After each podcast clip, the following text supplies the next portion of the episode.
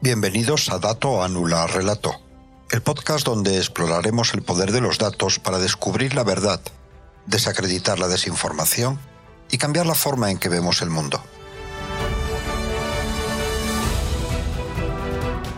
Soy Jesús, analista de datos, y estaré aquí con vosotros en cada episodio para desentrañar las historias que los datos nos cuentan.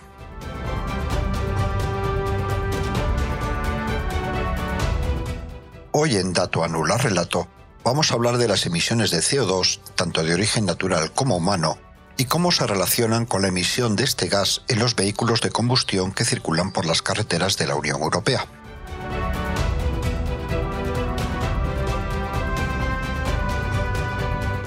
El dato del día. Comencemos con nuestro dato del día.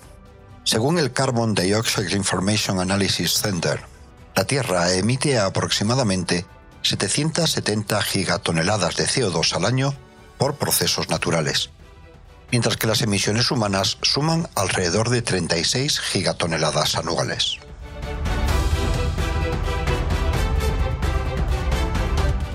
Análisis del dato. Estos números pueden ser sorprendentes. A menudo pensamos en las emisiones de CO2 como un problema exclusivamente humano, pero la verdad es que la Tierra misma emite una cantidad significativa de CO2 de forma natural, a través de procesos como la respiración de las plantas y la descomposición de la materia orgánica. Sin embargo, a pesar de que las emisiones naturales son mucho mayores, las emisiones humanas son las que están causando un aumento de la concentración de CO2 en la atmósfera. Esto se debe a que el ciclo natural del carbono tiene formas de absorber y almacenar este CO2, mientras que las emisiones humanas se añaden a este ciclo sin una forma de ser absorbidas a la misma velocidad. Dentro de las emisiones humanas, el transporte, incluyendo los vehículos de combustión interna, representan aproximadamente un 14%, según el Global Carbon Project. Y si hablamos solo de la Unión Europea, si mañana elimináramos todos los vehículos de combustión interna de sus carreteras, solo reduciría las emisiones globales de CO2 en alrededor de un 0,5%, según datos de la Agencia Europea de Medio Ambiente. Y esta reducción del 0,5% no viene de sustituir los vehículos de combustión por eléctricos, sino de eliminar completamente los vehículos, de todo tipo, En efecto, la fabricación de vehículos eléctricos puede resultar en una mayor intensidad de carbono en comparación con la fabricación de vehículos de combustión interna.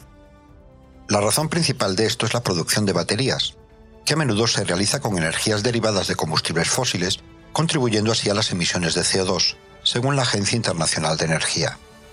Y siguiendo con datos de esta agencia, si tomamos en cuenta que la construcción de cada vehículo eléctrico genera en promedio 13 toneladas de CO2 frente a las 8 de un vehículo comparable de gasolina, y considerando que hay alrededor de 300 millones de vehículos en la Unión Europea, la sustitución total de vehículos de combustión por eléctricos liberaría aproximadamente 3,9 gigatoneladas de carbono.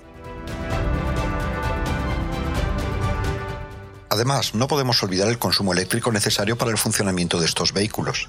Según Eurostat, solo alrededor del 40% de la generación de energía eléctrica de la Unión Europea proviene de fuentes renovables. También debemos tener en cuenta la gestión de residuos al final de la vida útil del vehículo, especialmente la de las baterías y la escasez de las materias primas necesarias para su producción. En resumen, aunque los vehículos eléctricos son una parte importante de la solución del cambio climático, también presentan sus propios desafíos ambientales que deben de ser abordados. Dato versus relato. El relato popular a menudo sitúa a los vehículos de combustión interna en el centro de la discusión sobre el cambio climático. Y aunque es cierto que estos vehículos contribuyen a las emisiones de CO2, los datos muestran que su eliminación completa tendría un impacto relativamente pequeño en el contexto global. Esto no significa que no debamos buscar alternativas más limpias. Sin embargo, es importante entender que hacerlo no resolverá el problema por sí solo necesitamos abordar todas las fuentes de emisiones de CO2 con una visión más global y más estratégica si queremos tener un impacto significativo en el cambio climático.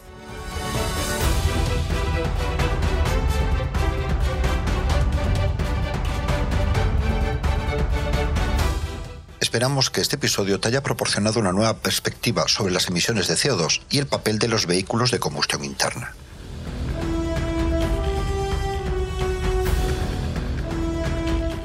Nos vemos en el próximo episodio. Hasta entonces, recuerda, los datos son la brújula que nos guía hacia la verdad.